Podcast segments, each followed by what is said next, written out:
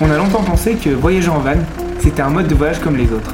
Et c'est quand on est parti faire notre tour d'Europe que notre vision sur la van life a bien changé. Comment tu as découvert la van life? Ta meilleure anecdote de voyage? Ton spot préféré? Ta plus grosse galère? Des conseils à donner? Dans cette première saison de podcast, nous recevrons des vanlifers inspirants qui nous partageront leurs histoires. Et si tu veux en savoir plus sur notre aventure, rejoins-nous sur notre Instagram, stepvanstep. Donc bonjour à tous, aujourd'hui on est très heureux d'accueillir Louis qui va nous parler de son expérience en van. Euh, Louis, ça va? Salut. Ouais, ça va et vous? Moi je suis très content d'être là, merci pour l'occasion. C'est cool. Si on te demandait de te présenter en 30 secondes, axé sur le voyage, qu'est-ce que tu nous dirais? Depuis euh, pas mal de temps, j'ai un peu la bougeotte. J'aime bien euh, partir et découvrir de nouvelles choses. Et du coup, j'ai fait des expériences solo ou accompagnées. Et à chaque fois, c'était différent. Donc, c'est ça que j'aime bien. Et t'as fait une expérience en van?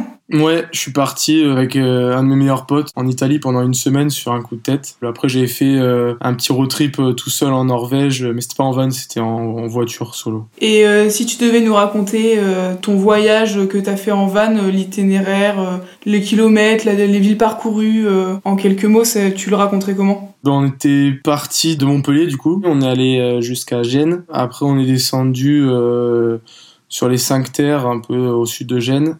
On est monté jusqu'à euh, Milan, Turin, là-haut, en s'arrêtant à, Parme. Et puis après, on est rentré directement en France. On a fait 5 euh, ou 6 jours euh, en Italie. C'était un peu le rush, mais c'était vraiment excellent. Mais t'as fait combien de kilomètres en 5 jours? Je dirais, à tout casser, on a dû faire 800-900 kilomètres. Ouais, voire plus, peut-être peut, 1000, allez, 1000, on dit. C'est quoi l'endroit que t'as préféré en Italie pour camper avec ton van?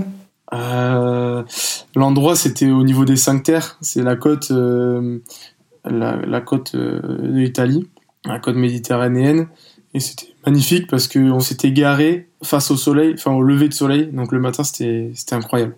Qu'est-ce qui t'a donné envie de voyager avec ton pote euh, en van? Ben, En fait, c'est je venais de finir mes études. Puis mon pote avait un van et lui aussi, c'était une pause un petit peu dans, sa vie. Du coup, euh, il m'a proposé euh, de prendre le van et se barrer.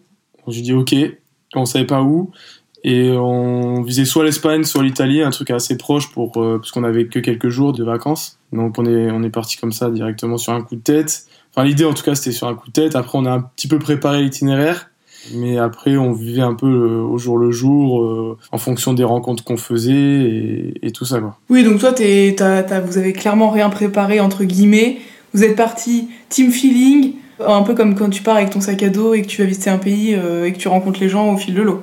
Ouais, exactement. On arrivait sur place et puis on, le soir, juste avant de dormir, on checkait le lendemain ce qu'on pouvait faire à telle ville où on pensait aller. Et puis des fois, on allait à cette ville, des fois, on allait à une autre. Euh, voilà, donc euh, c'était vraiment un peu euh, au feeling. Et tu me parlais du véhicule de ton pote tout à l'heure. C'est vous avez dormi dans quel, quel type de van? C'était un Volkswagen T3 qui a été retapé à aménager en van du coup avec tout électricité, frigo et puis lit bien sûr. Et franchement c'était nickel. À deux c'était parfait. C'est vous qui l'aviez retapé? Non, c'était c'est son van, donc il a il, l'a fait faire par par quelqu'un qui s'y connaît vachement. Et lui, il a fait d'autres voyages avec? Non, c'était la première fois que le van euh, quittait la France. Il avait fait euh, quelques tours euh, dans le sud de la France, notamment. Mais c'est la première fois qu'il quittait la France. Ok, ça marche. Bah, en tout cas, merci du coup pour, pour ton partage sur, sur le voyage. maintenant, on va parler un peu plus de tes anecdotes, du coup, que tu as un peu à nous raconter. donc, c'est quoi, le, par exemple, le souvenir qui t'a le plus marqué pendant ce voyage, même s'il est assez court Si tu avais un souvenir marquant à, à nous raconter, ce serait lequel? Bah alors en fait c'est directement qu'on est arrivé en Italie. Euh, les premières 24 heures elles étaient hyper intenses. Après c'était un peu plus calme en anecdote on va dire. Euh, c'était qu'on est arrivé à Gênes, on était euh, c'était le dimanche soir, 23 heures, il faisait nuit, on n'en pouvait plus de, des 7 heures de route. Et, puis on décide de se poser dans un parking au-dessus de Gênes euh, où il y avait vraiment de la place. On avait vu, on avait, il y a une application pour les vannes pour voir si c'est facile d'accès. Et en fait, euh, c'était assez bizarre. Il y avait des gens qui traînaient un peu euh, avec des voitures. C'était que des mecs bizarrement et qui regardaient les autres dans le blanc des yeux. Donc nous, face à ça, on savait pas quoi faire. On se gare tranquillou, on se fait pas emmerder, mais on voit que ça traîne quand même un peu. Et puis d'un coup, il y a une voiture qui se gare juste à côté de notre van. Et c'est là où on déclic de, partir et dormir ailleurs. Et euh, donc on n'a jamais eu la fin de, qu'est-ce que voulaient ces mecs. Euh, on avait plein de théories, euh, mais on va, les garder.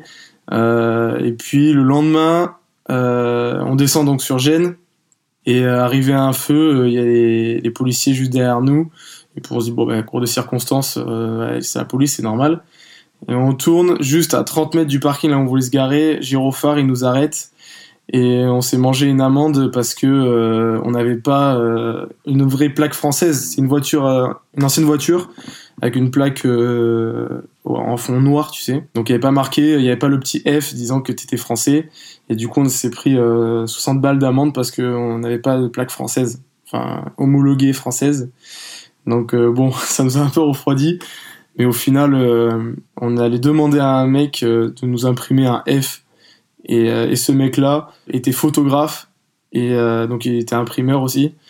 Et euh, un peu longue l'anecdote, mais au final on, on s'en sort bien. donc le mec nous a imprimé le F et à côté il y avait plein de photos, des tableaux de ce qu'il avait pris en photo et tout ça. Et c'était beaucoup de paysages d'Italie. Donc on lui a demandé ouais où est-ce que c'est ça, où est-ce que c'est ça, et du coup il nous a donné plein plein plein de bons plans qu'on a suivis et c'était magnifique. Donc au final j'ai envie de dire merci euh, les policiers parce que bon certes on a pris 60 euros d'amende mais on a on a rencontré quelqu'un d'assez cool qui nous a partagé les bons plans d'Italie c'est bien. Ok donc un mal pour un bien on va dire. Ouais c'est ça si on peut retirer du positif de cette anecdote c'est ça. 60 euros le guide du routard ça va. Ouais fait chier quoi. Ça, ça permet de raconter des trucs en podcast quoi Ouais, incroyable. ok, bon bah super. Bah, merci pour l'anecdote. C'est vrai qu'elle est, euh, elle est pas mal. Elle est assez longue, mais euh, c'est le, le, cheminement est, est, assez drôle. Du coup, euh, vous avez pu rencontrer d'autres personnes sur ce voyage, sur ces cinq jours. Est-ce qu'il y a une rencontre qui vous a marqué Ouais, bah, juste avant cette anecdote des mecs bizarres sur les parkings. En fait, c'était donc au-dessus de Gênes, dans les montagnes, et c'était hyper mal indiqué sur le GPS. Et en fait, on s'engouffre dans des chemins euh, très serrés, euh, complètement euh, fracassés sur les côtés. Il y a des nids de poules de partout. Avec le van, on pouvait pas faire demi-tour, on pouvait croiser personne. Un dimanche minuit quasiment. et on arrive en haut de ce chemin et c'était un château en ruine. Donc le truc un, peu badant en plein milieu de la nuit. Et donc on s'arrête là et on pouvait pas faire demi-tour, sauf qu'on voit à côté du château, potentiellement on peut faire demi-tour. Donc moi je décide de, de descendre du van, d'aller voir. Et là on croise trois mecs à pied qui sortent du château en ruine. Et en fait, les mecs, euh, ils avaient euh, notre âge, la, vingtaine, hyper cool, hyper bienveillants. Et ils connaissaient, ils savaient où, était le parking, donc ils nous ont guidés. Puis c'était cool, ils parlaient français en plus, donc c'était sympa. Donc ouais, euh, cette rencontre était, assez rigolote. Après non, pas, on n'a pas rencontré grand monde, enfin, on va dire, à raconter comme ça. Bien sûr, tu rencontres plein de monde et t'as plein de petites anecdotes, mais celle-là, en tout cas, nous a marqué.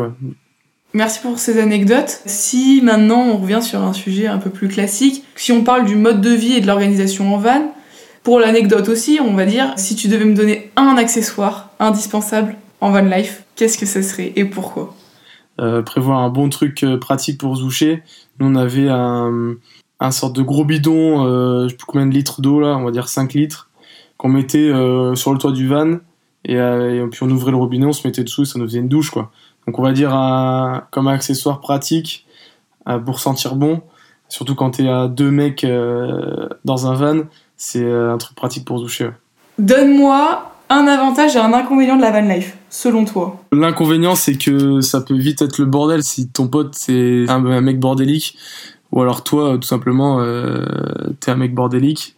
Ça peut, on va dire, créer des, des conflits parce qu'au final, tu vis dans 5 mètres carrés pendant X jours ça peut partir en fight, mais euh, on va dire que ça, ça, dépend du tempérament de chacun.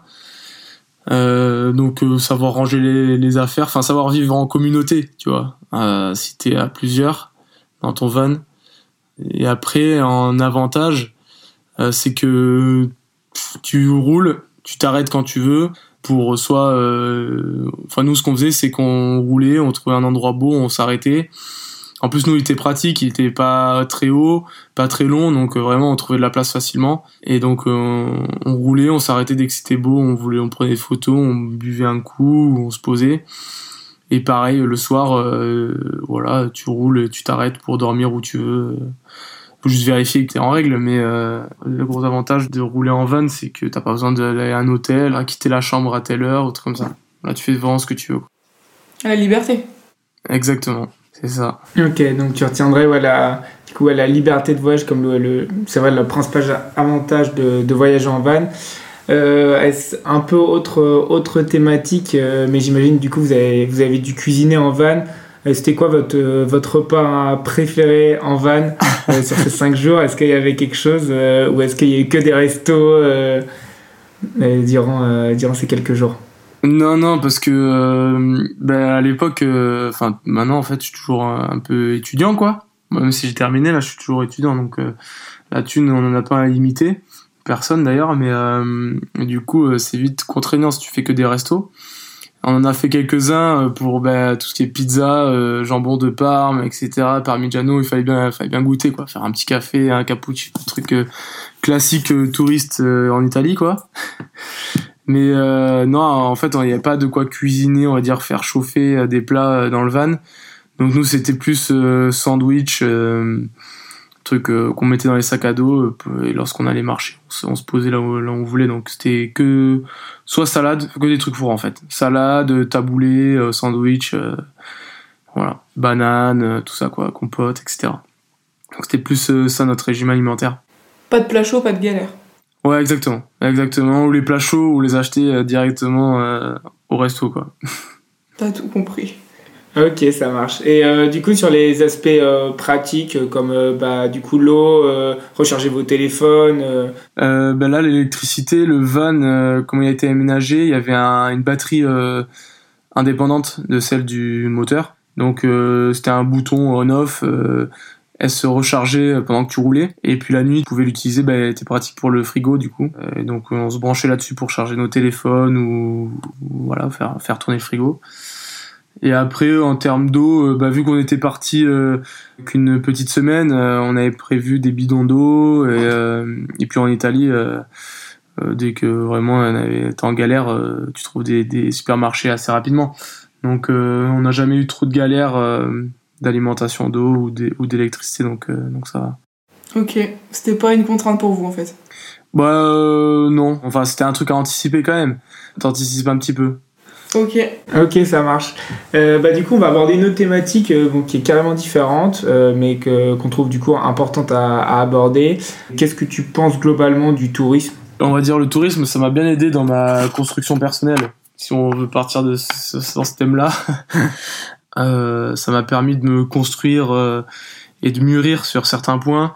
j'ai eu la chance de partir à l'étranger pour la première fois tout seul en troisième J'étais parti deux semaines en Angleterre euh, dans une famille d'accueil. Euh, voilà, j'étais pas tout seul, mais euh, mais j'étais le seul français. Donc ça m'a permis de découvrir d'autres cultures. même si elle n'est pas totalement différente de la nôtre, mais quand même, quand t'es en troisième, t'as pas trop la vision du, du monde. Et donc ça, et puis d'autres expériences que j'ai pu faire par la suite, la Norvège et l'Italie en font partie. Euh, donc ouais, pour le développement de soi, euh, je trouve ça euh, hyper important de, de, partir, de voyager, de faire du tourisme. Voilà. Après, moi, je suis plus sur, on va dire, je, je sais pas si ça, ça, se dit trop, mais sur le tourisme local, c'est-à-dire euh, moi, ça m'intéresse pas forcément d'aller dans un pays et de d'aller dans faire que des hôtels ou quoi. Je préfère euh, aller voir les locaux, euh, discuter avec eux, échanger, voire dormir chez l'habitant. Ça peut être euh, sympa. J'ai fait du woofing en Norvège.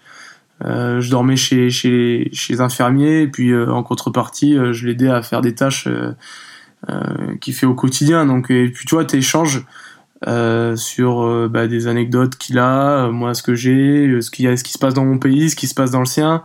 Et puis au fur et à mesure, tu tisses un lien, il te, il te fait partager plus de trucs, etc.